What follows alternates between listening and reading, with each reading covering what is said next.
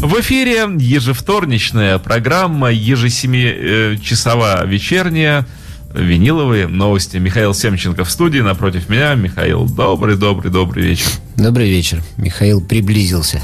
Да, вот Михаил в кадре, я в кадре, мы все в кадре. Михаил, узнаете ли вы почерк, э, вот, который на экране? Ну, неважно. Почерк Джона Леннона? Да, я пытаюсь сбить вас с толку, это почерк Джона Леннона. Конечно, узнаю.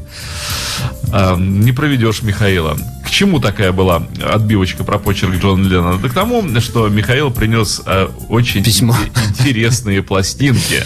Интересное письмо. Да. Михаил принес интересные пластинки. Действительно, э, опять нас за неделю порадовало большое количество музыкантов э, новинками, э, переизданиями и так далее и тому подобным. Но вот пока я собирался сюда и шел, мне захотелось, чтобы передача началась не с новинки, а с какой-то такой этим музыкой, вот, которая бы таким волшебным образом вот этих всех децелов и баст вот так отстранила бы от нас на какое-то время. И мы Михаил, закрыли глаза. Нельзя произносить эти имена, можно дьявола вызвать.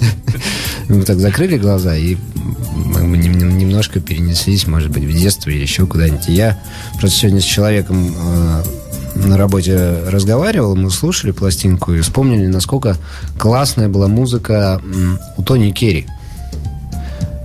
Тони Керри, который, если кто не знает, был клавишником в Rainbow – а, а потом а, творил успешно и продолжает творить до нынешнего момента свое успешное сольное, сольное творчество.